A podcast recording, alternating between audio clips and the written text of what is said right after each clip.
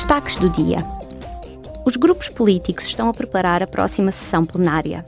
Na próxima semana, em Estrasburgo, os deputados debaterão e votarão o Regulamento Inteligência Artificial e o relatório final da Comissão de Inquérito para investigar a utilização do software espião de vigilância Pegasus e equivalentes.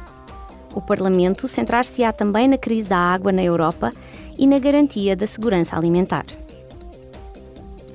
O Parlamento Europeu apresentou ontem os dados do Eurobarómetro da Primavera sobre a opinião pública em relação à UE e às eleições de 2024.